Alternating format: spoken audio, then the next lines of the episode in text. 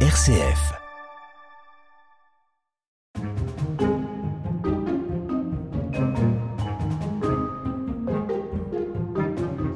Le train de la vie, c'est un petit train qui va des montagnes de l'ennui aux collines de la joie. Ces paroles sont extraites de la chanson signée Gilbert Bécaud. Le train de la vie, c'est peut-être ce que nous allons expérimenter aujourd'hui dans l'émission Radio Guidage sur RCF. En tout cas, on vous souhaite ici et la bienvenue dans le département de l'Hérault. On vous accueille ici, tout près de la commune de Saint-Ibéry, commune située à une dizaine de kilomètres au nord d'Agde et à une vingtaine de kilomètres à l'est de Béziers.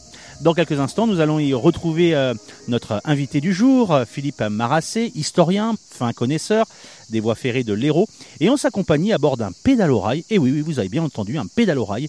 Nous allons découvrir l'histoire de la ligne que nous allons en partie emprunter, la ligne Vias-Lodève. Radio Guidage, la balade de l'été. Philippe Maressé, bonjour. Bonjour. Merci euh, d'avoir accepté notre invitation aujourd'hui euh, près de Saint-Ibéry. Alors pour vous présenter à nos auditeurs, qui êtes-vous Philippe Maressé?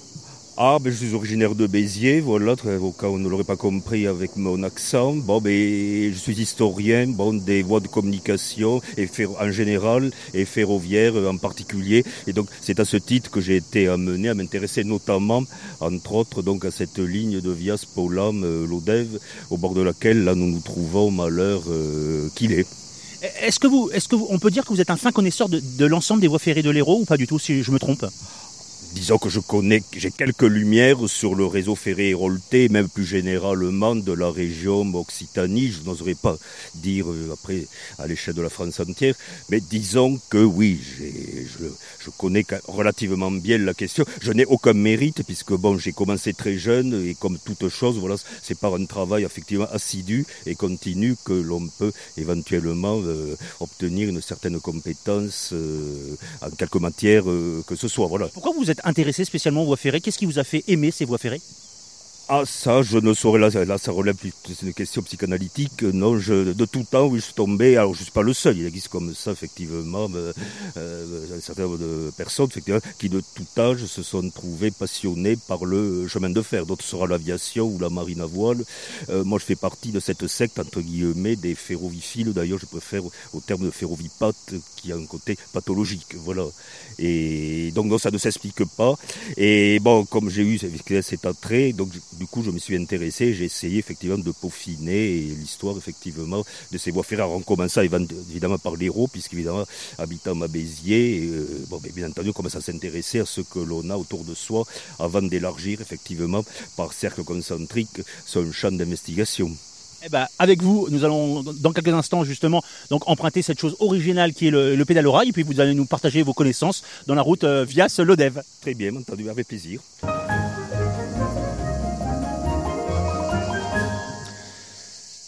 Et voilà, presque euh, au départ euh, de ce pédalo rail, d'ici quelques instants, euh, nous rencontrons la chef de gare, à savoir Anne. Anne, bonjour. Bonjour.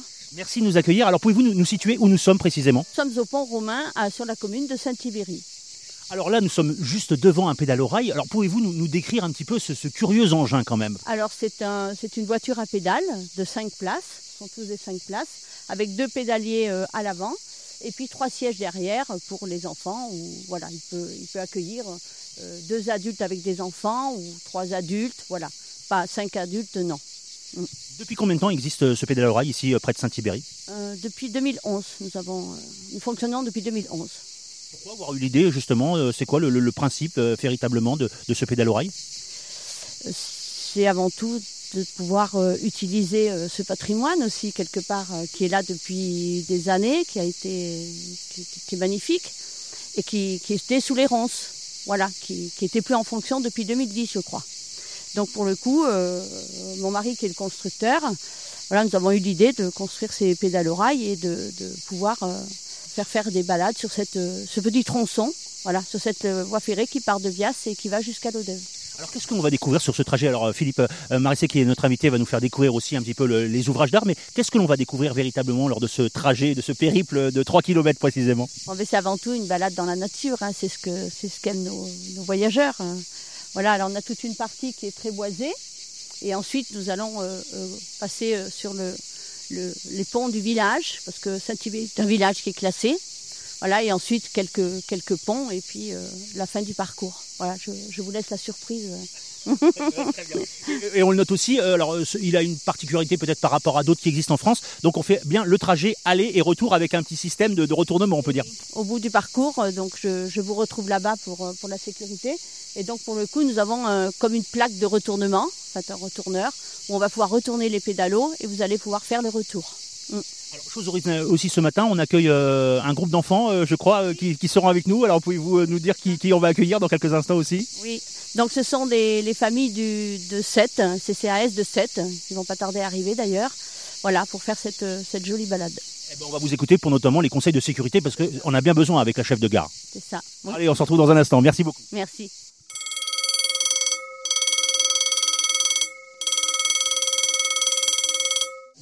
Installez-vous, serrez-vous un petit peu s'il vous devant.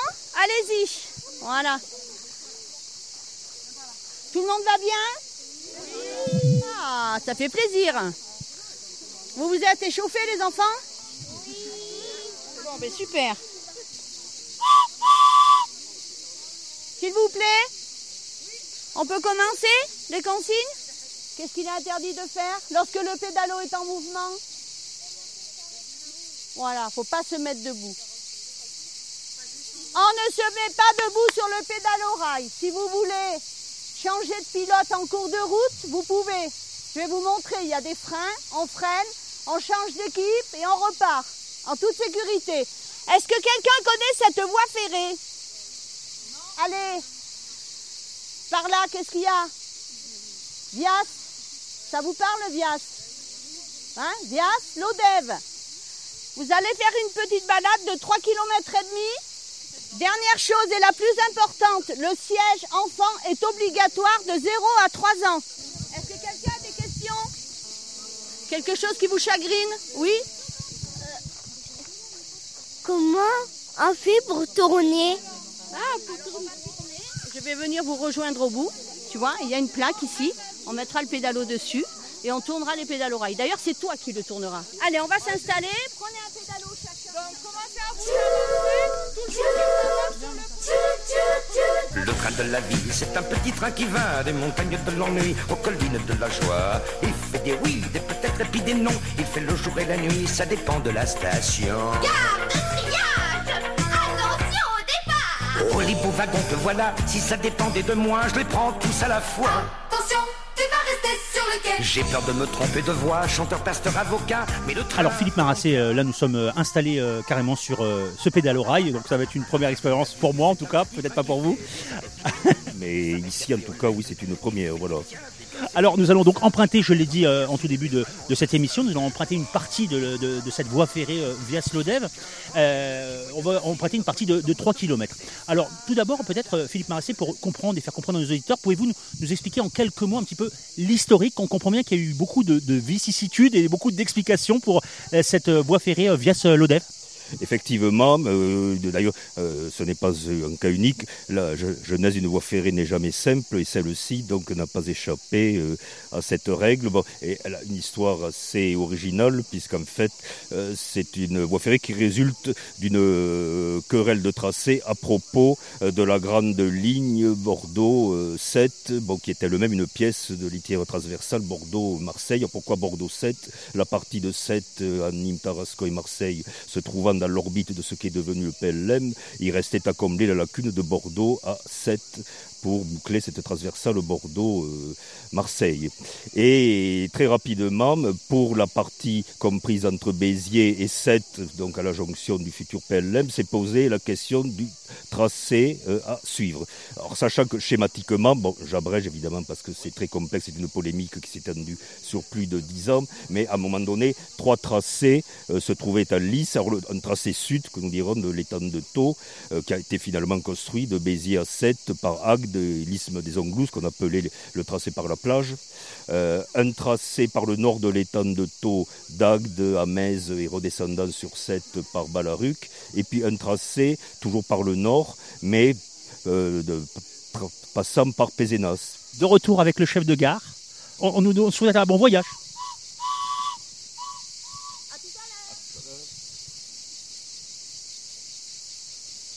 Actuellement, nous roulons donc sur la voie ferrée et vous remarquerez que cette voie n'a pas rigoureusement la consistance de celle que vous pouvez observer en gare de Montpellier.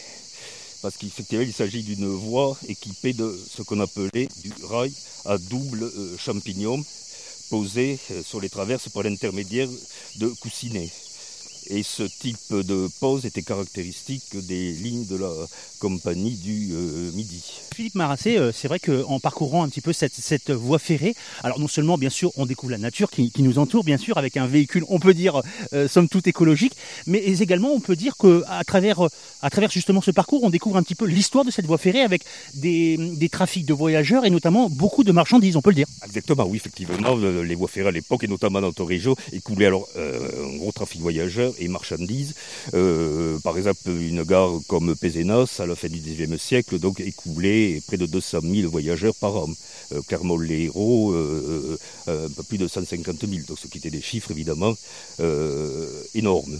Et, en marchandises, effectivement, le chemin de fer, ici comme ailleurs, donc a révolutionné un peu l'économie des régions euh, traversées. Et évidemment, dans le département de l'Hérault, et comme dans l'Aude, fait les départements Languedoc, l'ex-Languedoc-Roussillon, euh, le chemin de fer, évidemment, est à l'origine donc de la motoculture de euh, euh, la vigne. D'ailleurs, il y a un parallélisme euh, strict entre la poussée du chemin de fer et la, poussée euh, viticole, donc euh, à partir du Second Empire, puisqu'effectivement, en abaissant euh, le prix de revient des transports et en facilitant le euh, déplacement des vins, il a été possible effectivement de les acheminer vers les régions où la consommation, sous l'influence de divers facteurs, euh, commençait à se développer. Alors la vigne, le chemin de fer n'a pas importé la vigne, elle existait déjà depuis très longtemps, mais l'ère du vin a été précédée par l'ère de l'alcool. À l'époque, on distillait et c'est l'alcool euh, qui était expédié parce que d'abord, euh, il était beaucoup plus rémunérateur et puis se transportait beaucoup plus facilement que le vin qui, en trépidant sur de très mauvaises routes, évidemment, se cassait.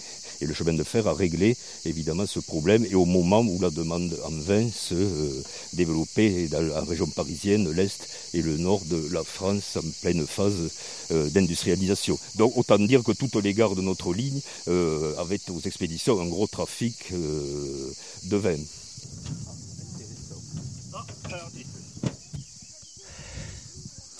Allez, nous faisons une petite pause là, Philippe Marassé. Alors vous m'avez dit, hop, une chose intéressante. Effectivement, vous remarquerez à gauche de la voie donc un potelet en ciment sur lequel est fixée donc une plaque sur laquelle vous lisez 460 en chiffre rouge sur fond blanc. Nous ne sommes pas à la télé, donc je suis obligé effectivement de décrire ce que nous voyons. Voilà, c'est l'esprit de la radio. Alors, que signifie effectivement ce chiffre euh, 460 Euh, Donc, si vous donnez votre langue au chat, donc il s'agit du kilométrage. Nous sommes exactement ici au kilomètre 460, mais me direz-vous 460 depuis Vias peut-être ou Peut-être pas, peut-être pas. Non plus, non. Alors effectivement, c'est 460 km depuis euh, la gare de Bordeaux-Saint-Jean, euh, puisque l'établissement principal de la Compagnie du Midi, pour des raisons historiques, euh, se trouvait à Bordeaux. Donc le PK, origine de toutes les lignes de la Compagnie du Midi, se situait à Bordeaux-Saint-Jean. Donc lorsque au bord d'une ligne Midi, vous êtes au PK par exemple 542, euh, c'est depuis la gare de Bordeaux-Saint-Jean. Alors là, nous sommes sur un petit pont. Exactement, mais c'est un pont qui n'est pas anodin pour euh, plusieurs raisons.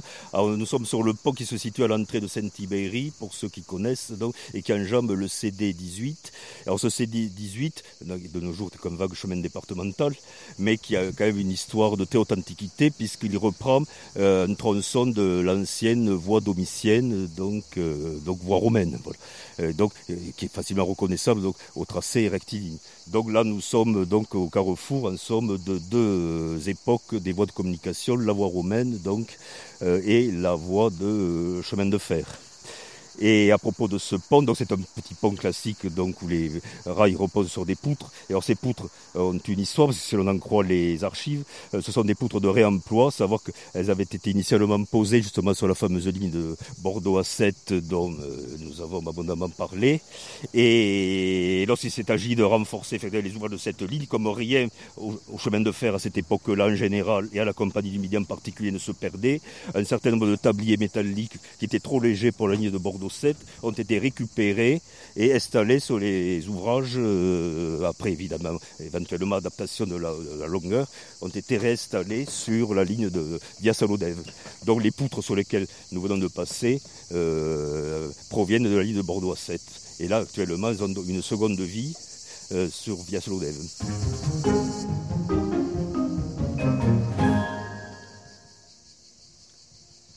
Hop là. Et là, Philippe Marassé, alors là nous nous trouvons sur un, pont qui s'appelle le pont de la Tongue. Exactement, parce que donc effectivement, il s'agit d'un tablier métallique, pour être précis, de 32 mètres d'ouverture, qui enjambe effectivement la Tongue, qui est un affluent de rive droite de l'Hérault. D'ailleurs, l'embouchure se situe sous les murs de Saint-Ibéry, donc pas très loin du point où nous nous euh, trouvons. Alors, ce qu'il est intéressant de dire, c'est que euh, d'abord, euh, la ligne de ne co- c'est un des plus importants pommes effectivement de cette ligne et un des rares pommes métalliques de celle-ci, puisque la ligne de l'Odève qui remontait la vallée de l'Hérault, puis de son affluent la Lergue, donc en suivant des vallées relativement euh, larges, rencontrait très peu d'ouvrages d'art et avait un tracé relativement facile, surtout si on le compare à celui de ligne de montagne de Béziers et Anne-Sargue, donc euh, où les déclivités étaient autrement plus importantes, les maxi étant de 33,3 contre 12,5 sur la ligne de l'Odève, ce qui permet de fixer quand même les euh, idées. Donc vous aviez relativement peu d'ouvrages d'art et en outre ils étaient relativement peu importants et celui-ci donc est un des plus importants avec le pont sur la Payne à Pézenas et puis le pont de la Lergue dont nous parlions euh, tout à l'heure donc qui avait causé des soucis donc au moment de la construction de la ligne.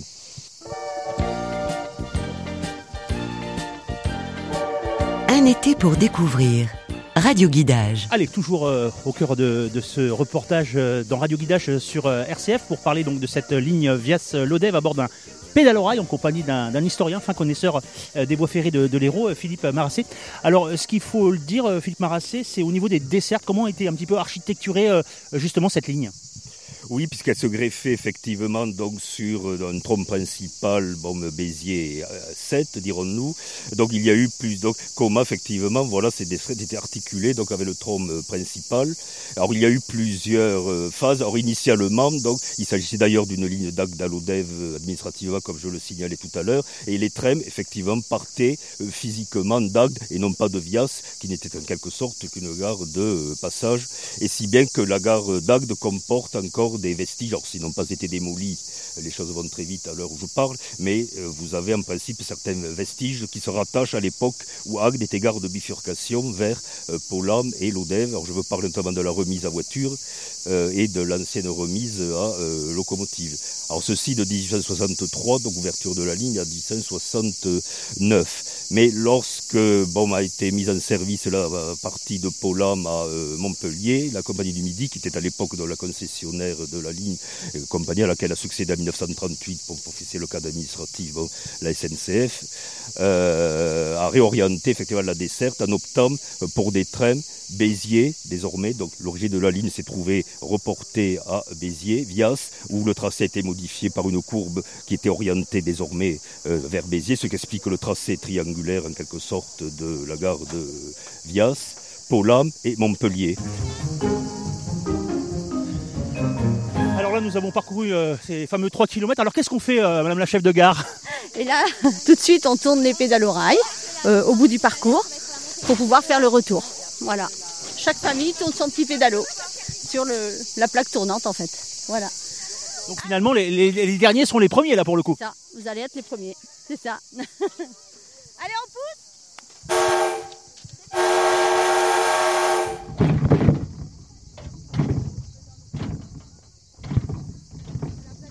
Madame la chef de gare, on est reparti, c'est ça? Le même retour, c'est ça? D'accord, ok. Bon, bah allons-y. Allons-y. Ouais, d'accord. Prêt? À tout à l'heure. Philippe Marassé, nous sommes euh, sur la route du retour, toujours sur cette euh, même loi, cette fois-ci dans le sens opposé forcément. Euh, il, ne reste plus rien aujourd'hui au niveau des, maisons, des gardes-barrières, et puis la, technicité des, voies sur les alertes pour refermer les barrières, tout ceci n'existe plus sur la voie. En grande partie, non, mais effectivement, la ligne est maintenant fermée à tout trafic. Euh, alors d'abord, bon, les passages à niveau avaient été soit supprimés, euh, tout au moins le gardiennage, soit automatisés dans les années 60-70, donc pour supprimer l'utilisation des euh, gardes-barrières. Euh, mais évidemment, la ligne étant euh, fermée, la plupart de ces installations ont été déposées. Par contre, au droit de nombreux passages à niveau, vous avez encore l'ancienne maison de garde-barrières, qui d'ailleurs souvent maintenant a été, euh, elles ont été vendues à des particuliers qui les ont transformées en résidence, comme la plupart des anciennes gares. Alors, ce que nous a dit euh, juste à l'instant euh, Anne au moment du, du retournement de, de- de ces pédales au rail, la voie ferrée appartient toujours à Réseau Ferré de France. Oui, effectivement, puisque nous sommes sur une euh, section qui a priori n'est pas euh, déclassée, comme l'on disait à l'époque, tout au moins sur cette partie, voilà. Donc effectivement, euh, enfin SNCF Réseau maintenant, puisque bon là aussi tous les dix ans vous avez une réforme, donc bon, euh, on y perd parfois un peu son peu de la tête. Enfin, RFF puis maintenant nous SNCF Réseau qui a succédé à RFF reste propriétaire effectivement euh, des installations ferroviaires, d'où effectivement une convention avec l'exploitant du pédalo rail pour utiliser la superstructure. Euh, Nous sommes en train de longer le trottoir euh, de l'ancienne gare de Saint-Ibéry, dont nous apercevons le bâtiment euh, à notre gauche, donc qui est protégé par une haie. Donc gare de Saint-Ibéry, qui était relativement active à l'époque, puisque au début du XXe siècle, elle enregistrait environ 80 000 voyageurs et 30-35 000 tonnes de marchandises. Alors sachant que pour la petite histoire, le bâtiment comporte trois travées. À l'origine, on n'avait que les deux travées de gauche et en 1913, l'activité se développant, la travée aval côté Vias a été ajoutée. Euh, D'où un bâtiment rectangulaire et non plus carré comme il était euh, à l'origine. Sachant que vous retrouvez l'architecture de, ce- de cette gare autour de Toulouse, sur les lignes de Toulouse à Foix et de Toulouse à Saint-Gaudens, puisqu'évidemment chaque compagnie avait évidemment ses modèles de gare, lesquels pouvaient varier évidemment après au fil du temps. Et là, euh, cette architecture est euh, caractéristique du début des années 60, et c'est pour ça que vous la retrouvez dans la région de Toulouse sur des lignes construites à peu près à la même époque. Et bien voilà, on a fini notre parcours euh, ici à, Saint-Ibéry, près de Saint-Ibéry, euh, à la gare où on est parti d'ailleurs, euh, Philippe Marassé. On a dit beaucoup de choses à l'intérieur de, cette émission Radio Guidage. Et il s'agit du parler du concasseur. C'est très important de le préciser. Oui, effectivement, parce que c'est quelque chose d'assez typique et qui se rattache effectivement donc à ce trafic très important donc des basaltes, l'un des pondéreux donc acheminé par cette ligne avec ce dont je n'ai pas parlé tout à l'heure, euh, les produits baritiques de la région de Clermont-Lérault et puis plus récemment donc l'uranium donc de la région de euh, l'Odève. Euh, donc le Concasseur était une installation qui se trouvait entre les gares de Florensac et de Saint-Ibéry, mais plus près de Florensac de Saint-Ibéry. Gare de Florensac d'ailleurs qui est notre gauche, donc euh, tout à côté du point où nous nous trouvons. Euh, Florensac, comme son nom l'indiquait, était une gare destinée à desservir ce village situé sur la rive gauche de l'Hérault, mais qui se trouve néanmoins, curiosité administrative, sur le territoire communal de euh, Saint-Ibéry. Donc Saint-Ibéry, quelque chose de commune qui avait deux gares. Et dans celle de Florensac, appelée à desservir la rive droite de la rive gauche, pardon, de l'Hérault. Et donc, ce qu'on revenant donc à nos moutons, le concasseur. Donc, c'était une installation. Donc, c'est la première installation de carrière identifiée donc au bord de la ligne, donc en 1889-90. Donc, elle était destinée, comme son nom l'indique, donc ben, à concasser euh, la pierre basaltique, donc pour la transformer en matériau d'empierrement. Donc, cette installation était raccordée euh, par une voie particulière, donc à la gare de Florensac, donc une voie qui suivait la voie principale sur quelques dizaines de mètres, jusque donc à la gare de Florensac, et ce qui permettait de charger les wagons donc sous le concasseur lui-même, et de là ils étaient expédiés donc pour le compte du service vicinal ou des ponts et chaussées sur les lieux d'emploi, sachant d'ailleurs qu'à cette époque-là, le transport ferroviaire, je parle des années 1890-1900, était euh, compétitif, y compris sur de très courtes distances, puisque donc les services d'entretien des routes expédiaient aussi bien donc de Florensac ou de Saint-Ibéry à Béziers par chemin de fer, ce qu'on ne concevrait évidemment plus euh, de nos jours. Merci euh, Philippe Marassé d'avoir été avec nous pour cette épopée euh, ferroviaire, de nous avoir fait partager vos connaissances à l'intérieur de cette émission. Si l'on souhaite retrouver des articles, des ouvrages, je suppose qu'il y en a beaucoup. On va parler de l'histoire de l'étoile ferroviaire de Poyan qui existe et puis également l'histoire de voies de les voies de communication. Dans l'arrondissement, oui, de Béziers-Saint-Pont, voilà, donc euh, justement, qui insiste sur le rôle économique de transformation économique effectivement qui a été impulsé par les voies de communication, d'abord routières et puis surtout euh, ferroviaires les routes ensuite convergeant pendant longtemps donc vers euh, les gares. Voilà. L'histoire de, de l'étoile de ferroviaire de Poyan, c'est en collaboration avec euh, Pierre Simon et co-édité avec la Société archéologique de Béziers et les Amis de Poyan. Et puis l'histoire euh, des voies de communication euh, routiers et ferroviaires, arrondissement de Béziers et de Saint-Pons, c'est c'est aussi euh, euh, produit euh, notamment aussi euh, avec euh, cette Société archéologique. Grand merci euh, Philippe Marassé. plaisir.